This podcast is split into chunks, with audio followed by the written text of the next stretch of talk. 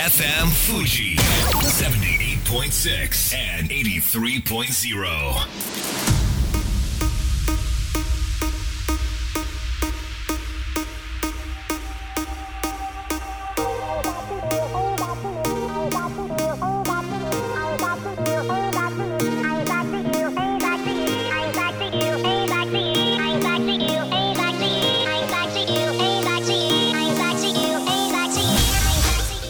月曜夜のひとときいかがお過ごしでしょうか？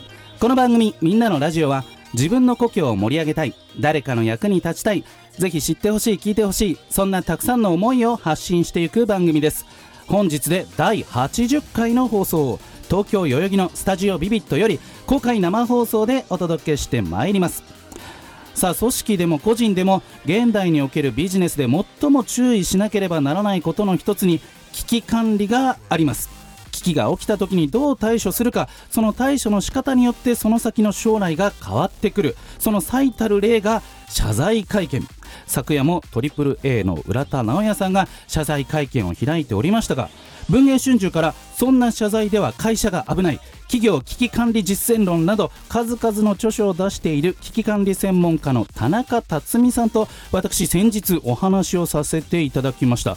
危機管理においてどう謝罪するのが正解なんでしょうかと私尋ねたんですけれどもすると田中さんマニュアルはないんです。ケースバイケースで世間から見て自らが被害者の岸にいるのか加害者の岸にいるのかつまり自分から見たらそれは下請けがやったんです外注がやったんです。またはまた私社長に就任したばかりでよくわからないんです。巻き込まれたんです。自分も被害者なんです。本当はそう言いたい。しかし世間から見たらどうなんだ。その認識ができているかどうかが非常に大事だと。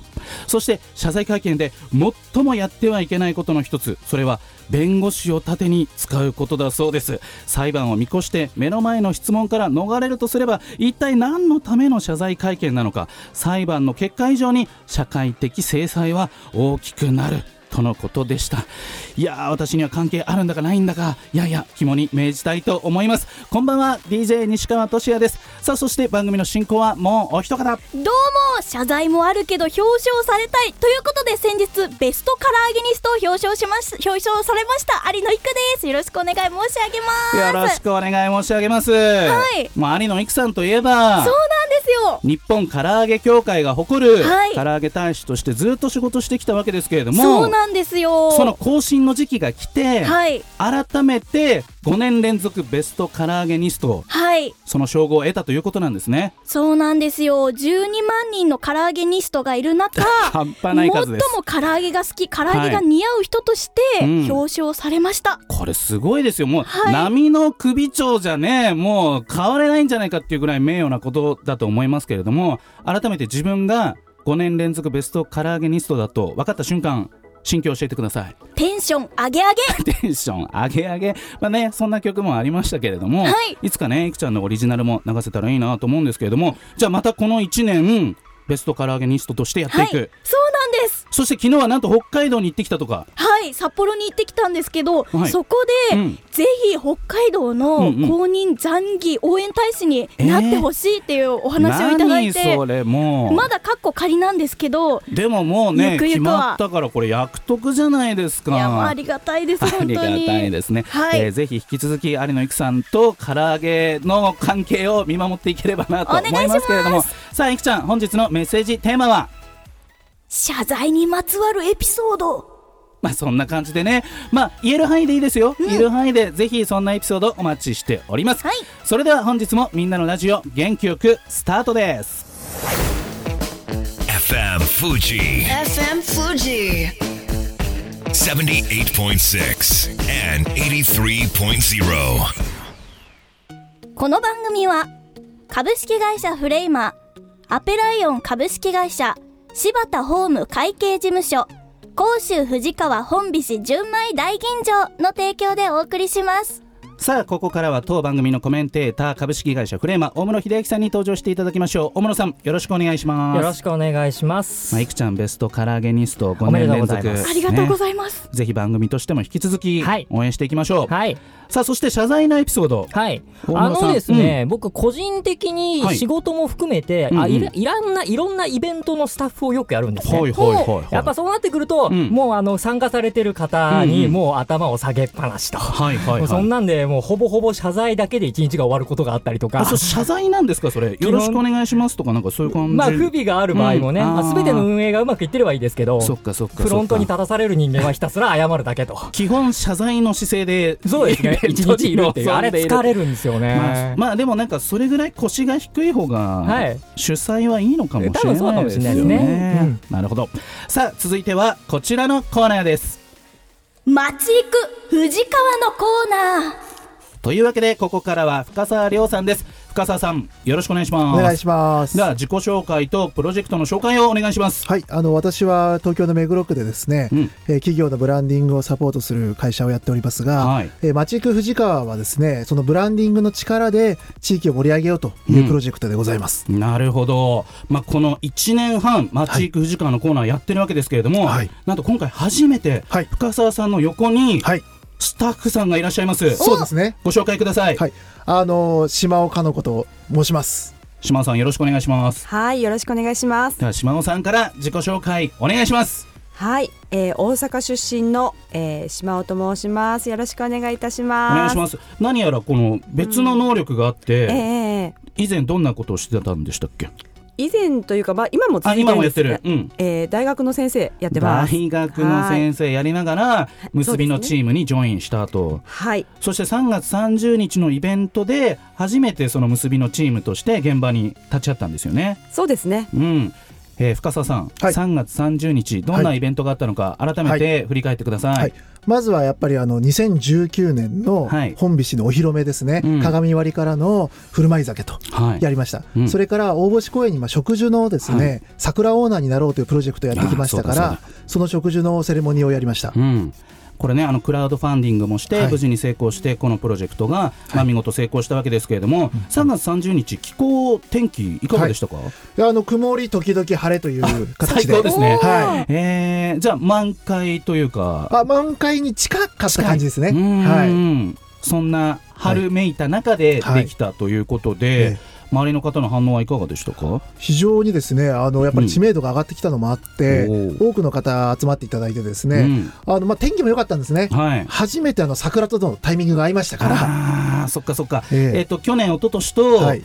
何か掛け違ってたんですよね、そうですねあの咲いてないか散ってしまったかなんで今年もぴったりあったぴとったり合いうことでよかったです。島尾さん初めてその結びのチームとしえてえ。参加されたわけですけれども、はい。イベントを見てうん。いかがでしたか、あのね、皆さんね、笑顔が本当に素敵で、桜のピンクと、はい。あの笑顔がはい。すごくマッチしてて、なんと。最高でしたね。最高でしたか、うん。えどう笑顔ってなんかどんなことをしながら皆さん笑顔だったんですかね？あの私大阪出身なんですえが、あなんとなくイントネーションが。そうそう。そう でもいいさっき言ったしね。あの皆さん、うん。えっ、と五座を並べて、うん。で座布団までちゃんと置いてくれてるんですよおね。ー。そんなところ、そんななんなんていうんですか、うん。あの気の利いたところは大阪にはないっていうね。大丈夫ですか？大阪の皆さん大丈夫ですか？これ。大丈夫です。はい。そっかそっか、実際深澤さんとそえのえ。お客さんとの絡みみたいなのを見てどうでした、あのね、うん、もうねおじいちゃんが寄ってくる寄ってくる。おじいちゃんがやってくる、うん。山梨の藤川町のおじいちゃんがそ深澤さんに寄ってくうる。そう。金ばらまいてたとかじゃないですよね。違います。もうそっち？そっちでした？違います違いました違いました。はいどどどうしてどうして？もうね、ん。本当にね、うん。あの深澤の顔を見て、はいい、や今年も本当にありがとうみたいな、何それ。ん。めっちゃ感謝されている。そう感謝の そう笑顔が半端なかったです。そうなんですね、はい。深澤さんその辺実感としてはいかがですか、あの本当に年々ね、うん。あ本菱の人ですよねみたいな感じで言われることが多くなってきまして、うん本当にあ広がってきたなと思いますね。そうなんですね有野由紀さんはい。あの地域活性化のお仕事もよくされていますけれどもね、はいあのふるさとチョイスの大使とかそうなんです。地域イベントで大事なことってどんなことだと思いますか？やっぱりん。町の皆さんが喜ぶっていうのが第一なんですよ、なるほど。はい。そっかそっか。よそから来た会社がちょっとイベントやって、もうさあ帰りますとかじゃなくてそれを地元の人がどう思ったか。うん今のエピソード聞いてどうですか？じゃあうまくいってますかね？今あの3年目っておっしゃってたじゃないですか、えでも1年目とか最初の0から1にする瞬間って絶対大変だったと思うんですよ。ゼロ一大変だよ。はい、うん。それをやってさらに継続してるって本当にすごいことですよね。ねえ。深澤さん今、結構行政もね協力してくれてるんですよね、そうですね、もううん本当に役場の皆さん、はい。それから町長さん、うん。もう本当にあのいろんな力を貸してくれますね。はいさあそしていよいよ3年目に入った本日ですけれども、そもそも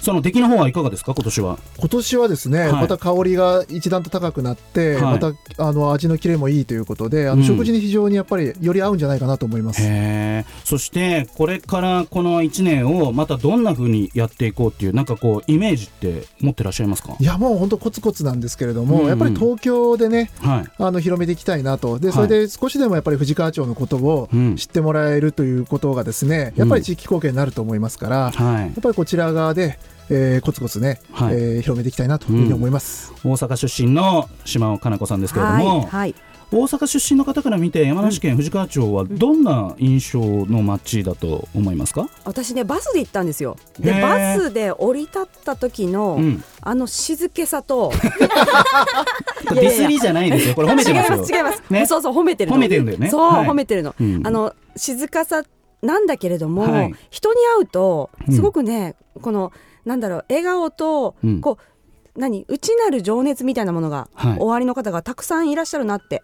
さあ大阪とは違いますか？違いますね。大阪はねもう見せまくりますからね。はい。その辺全然違いますね。そっかそっか、うんうん。山梨には山梨の藤川町には藤川の良さがあるっていうことなんですね。ぜひねあの島尾さんのその力を結びのチームにうまく落とし込んで、なんかどんどん盛り上がっていったらいいなと思いました。さあそろそろ時間です。それでは FM 富士リスナーの皆さんにメッセージを。ではまず島尾さんからお願いします。はい、えー、大阪からね来て、うん。あのー藤川町初めて行ったんですけれども、はい多分私にしかわからない藤川町のいいところいっぱいあると思うんですよ。あると。思うあると思うでそれをうん。皆さんに伝えていきたいですね。わかりました、はい。ありがとうございます。では深澤さん、はい。最後メッセージお願いします。あの今年はですねまだ2018の本菱の在庫も少しありますんで、うん。2018と2019、うん。あの飲みぜひ飲み比べていただいてあの2018がいいっていう人もいれば、うんうんうん。2019の方がいいっていう人もいますから、うんうん。これはあの非常に楽しみが広がったんじゃないかなはいと思いますんで、ぜひお楽しみください。はい、ありがとうございます。というわけで、町行く藤川のコーナー、深澤亮さん、島尾かな子さんでした。ありがとうございました。ありがとうございましたありがとうございました。それでは、ここで一曲お届けしましょう。海外でだいぶ人気がある曲のようです。ルイス・キャパルディで、Someone You Loved。FM Fuji. FM Fuji. 78.6 and 83.0.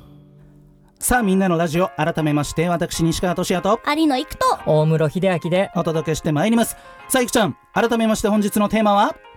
謝罪にまつわるエピソードまあね、これをネガティブと捉えるか、ポジティブと捉えるかという感じですけれども、はい早速メッセージの紹介お願いします。ラジオネームゆきとさんからです皆さんこんばんはこんばんは。今回の謝罪のエピソードはズバリ遅刻、あ私は昔東京ディズニーランドに初デートっていう時に寝坊してしまって謝っても全然許してもらえずそれをきっかけに別れてしまいました、それからはいつも30分前行動は当たり前1時間前に行ってロケロケハンするようにしています。すごいですね。うん。でもその一度の失恋がその後のゆきとさんを大きく変えたっていうことでうん。でもちょっと待ってください。遅刻した人が一生懸命謝っているうん。これからディズニーランドに行く。これ許せませんか有野ゆきさん？許せます。許せますよね。あ許せちゃうんだ。許せますよね。許せます。許許していいんじゃないかなと思うんですけどまあでもゆきとさんの人生を大きく変えたその彼女との出会いということで今は30分早く来てるよということでしたね、メッセージありがとうございました。続きまして。ラジオネームゆみゆみさんからです。皆さんこんばんは。こんばんは。みんなのラジオ毎週楽しみに聞いています、うん。さて謝罪についてはい。私の彼氏の話です、おー。インスタをお互いにフォローしてるんですが、うんうんうん。過去に大きな喧嘩をした時、はい。彼は感情的になりインスタを何度かブロックされたことがあります。へブロック以前のいいねが全部消えてしまってショックでした積み重ねてきたものなのに点々点その都度謝ってきますが大人げないですよね。どう思われますか？えなるほど。そこれこれはあれですよね。いわゆるフォローを外すだけでは収まらず、うん。なんていうんですかブロックって言ってその連絡とかそのお互いのその投稿が見れない状態になるっていうのがブロックですよね、はい。い、わゆる。そこまでするかという有野さんは誰かをブロックしたことってありますか？あります。うん。まあまあね。そうなんこれ以上聞くと怖いですねこちらとしてはね。あそうですか、まあ、でもそういうなんかブロックししちゃう彼氏どう思いますか？有野育さん。えーさすがにやりすぎなんじゃないかなって思います、やりすすあの人間って、うん。やはりミスを犯してしまう生き物なんですよ。はい。はい。なので、い。何回かは許してあげてもいいんじゃないかなってこう感情が高ぶりすぎてやりすぎっていうよりかは、うん落ち着いて見てほしいですね、大室さんどうですか？まあ僕はあのねん。ブロックする側の気持ちもなんとなくはわかるんで。男の気持ちもわかる。うんまうん。あ感情的になっちゃうとそういう時あるよね男の子って。ほらうんバカですからね。うん周りが見えなくなっちゃうことがね。いやぜひね彼氏の方はね、うん。二度とブロックしないでいただきたいですね。ね。なるべくしないに越したことはないからね。円満にやってください、うん。はいありがとうございます。続きまして。ラジオネームジョーさんです。皆さんこんばんは。こんばんは。テーマの謝罪にまつわるエピソード。持論になりますが、うん。対人関係を形成する上で、はい。性格が合う合わないなどはありますが、うん。一番大事なのは謝罪と感謝だと思います。ごめんなさいとありがとうが言えない人は残念だなぁと思ってしまいうまーすん。ビジネスの基本かもしれない。いや人としての基本ですかね、うん。ごめんなさいとありがとう「Thank you」と「I'm sorry」が言えれば 世の中ある程度うまくやっていけるかもしれない。その辺有野由紀さんどうですか？私も言いますね、うん。あでも気持ちがあったら自然と出てきますようね、ん。大室さんいかがですか？なかなかねありがとうは言うんですけどね、うん。ごめんなさいって言いづらいのは多分性格なんでしょうね。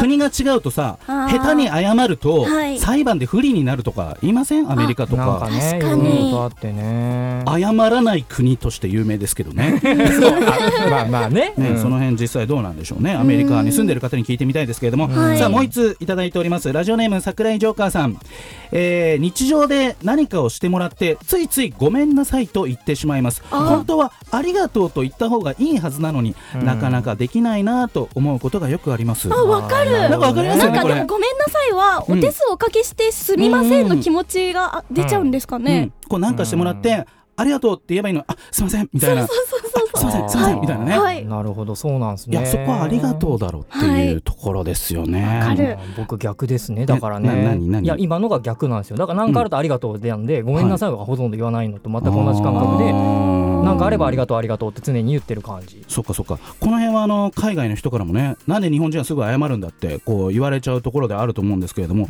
じゃあちょっと簡単に謝るのやめてこうありがとうにね、うん。ちょっと切り替えてみるといいかもしれないですね、うん。まあそんなわけで謝罪にまつわるエピソード。はい。有野由紀さん。お。なんかそういう謝罪にまつわるエピソードってありますか？私ですうかん。それ言える範囲でお願いしますね。そうですね。まあはい4、5年前になるんですけれど、まあその時もラジオのお仕事で。スタッフの女性の方うにうん。服をほぼ全半裸状態で土下座して謝られたことがあるんですよ。何じゃそれ。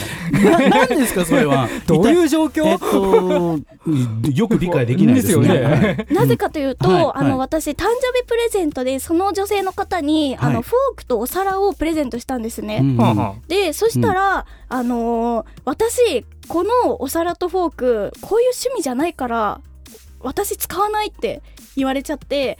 でいやそれひどくないですか？その、うん。私はひどくないですかっていうのを後日、うん。その打ち上げの時席で言ったんですよ。うんうんうん。でそしたらその場ではいやいやいやだって私使わないもんみたいなうん。言言われてえなんで？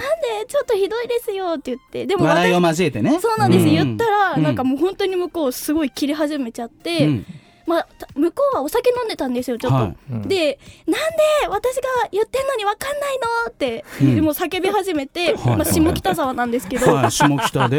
はい、で、はい。まあ、周りの人が、まあ、お落ち着いて落ち着いてっていう中で、うん。じゃあもう帰ろう、今日は解散しようみたいな流れになったんですけど、はい。帰り道に、うん。やっぱりお騒ぎが収まらなくて、うん。そんなん言うなら私が謝ればいいんでしょって言われて、うん。もう服ブチーってやりながら、女性のね、ちょっとまあ、はだけるわけですよ。はい。まあまあそうですよね。下北の夜。そう下北の夜、はい。そのままの状態で、本当ごめんなさいって言いながら、反省なき謝罪、はい、土下座でされまし心なた。き謝罪、ああでも一応収まったんですね。収まりました。ねあーそっかそっか。いやこの話がこのままエンディングに飲み込まれていくのかってちょっと心配になりましたけれども、終わったということで、い。やはいそんなことがまあ45年前の話ですからね、はいありがとうございました。さあラストナンバーはバリバリバリスタ with サイトの青年で強く。それでは素敵な1週間を。また来週。この番組は BX 株式会社マークアース株式会社フリースタイルビズグループの提供でお送りしました。心やめる時も励ましてくれたしいつだって味方でいてくれた勘違いした僕はそんな状況に